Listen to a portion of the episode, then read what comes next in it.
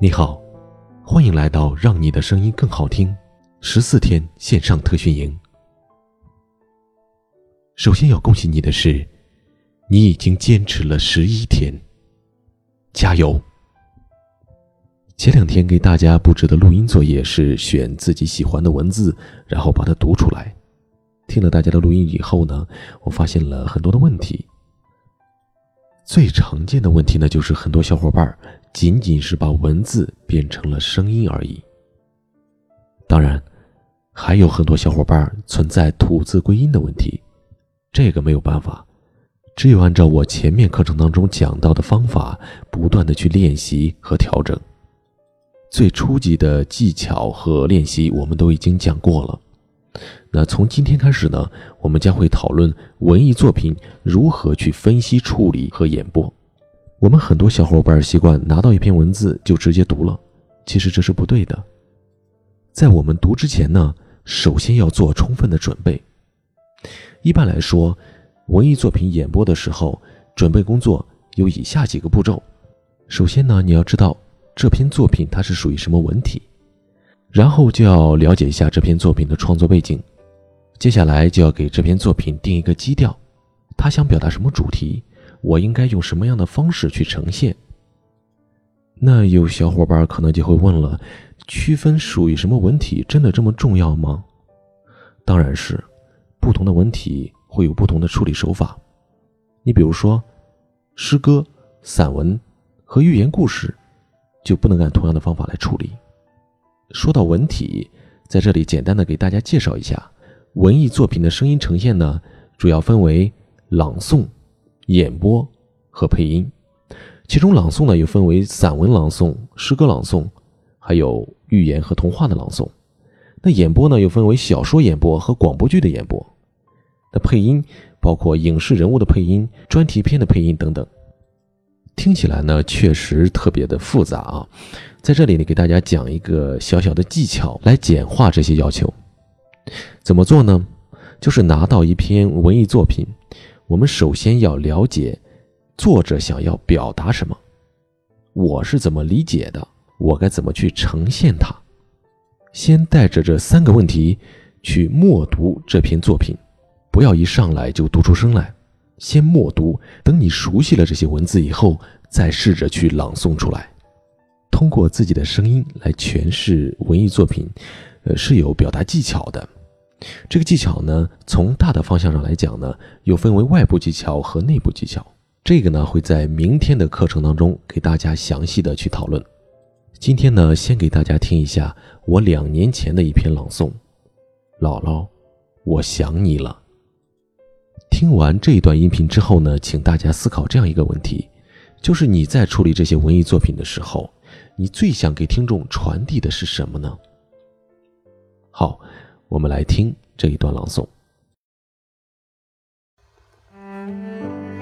当那朵小花在清明的时节被我静静挂上冰冷的墙，我早已忘记我是什么时候从一个孩子。变成一个大人。当那个我一生中最爱的人被放进一个木匣子的时候，除了心灵无法抵御的悲戚，或许还有一丝释然的宽慰。当那幅一直伴随我的影像，像电影般演到了这个镜头，夕阳的余晖与漫天的星辰都陪我赶去，看他最后一眼。那声称谓忽然之间静止，化作心底。深埋的无声的嘶喊，梦还能让我们继续说话，并且高兴的聊上一个通宵。当那段过去的往事被讲起，我仿佛看见了他带着妈妈，拉着舅舅，背着小姨，还提着几十斤的煤渣，气喘吁吁、步履蹒跚的背影。当那次我以为普通的告别，还是摸着他滑溜下垂的脸蛋，我走了。下星期还给您带好吃的。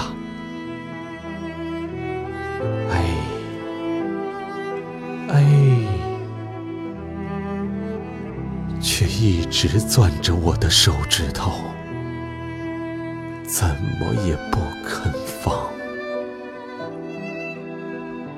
当那块火化成白色的小骨被我攥在手里。紧紧地贴在胸口，啊！我能清晰地听见他在说：“好孩子，该好好的孝顺你爸妈了。”姥姥没和我讲过什么大道理，在那一代人中，她太普通了。但在她身上，我却看到了质朴、坚韧，看到了承受、担当，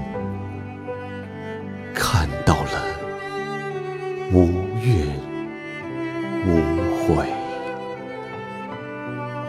我曾经问过他：“您觉得人的一辈子长吗？”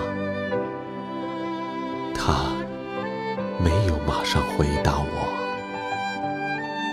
只是久久地望着窗外青青的山，像是把他的那个世纪又过了一遍似的，然后默默地点了点头。我要是老了。就把我埋在这山上吧，好让我看着你们。姥姥走了十几年了，我一直把那个夏天为他拍下的微笑封存在一个小小的相框里，放在。我经常可以看到的地方，也是为了让他经常能看到我，经常的跟他说上一句：“姥姥，我想你了。”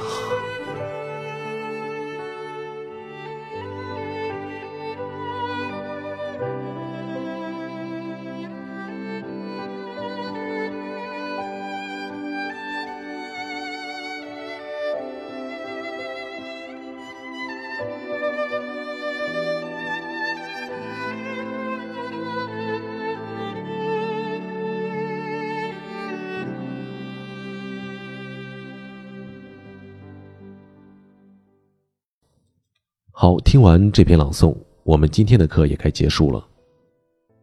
今天大家要录音的内容是，成人朋友录张爱玲的《一别便是一生》，小朋友呢录寓言故事《狼和小羊》。好，恭喜你又听完了一节课，你离成功更近了一步，加油！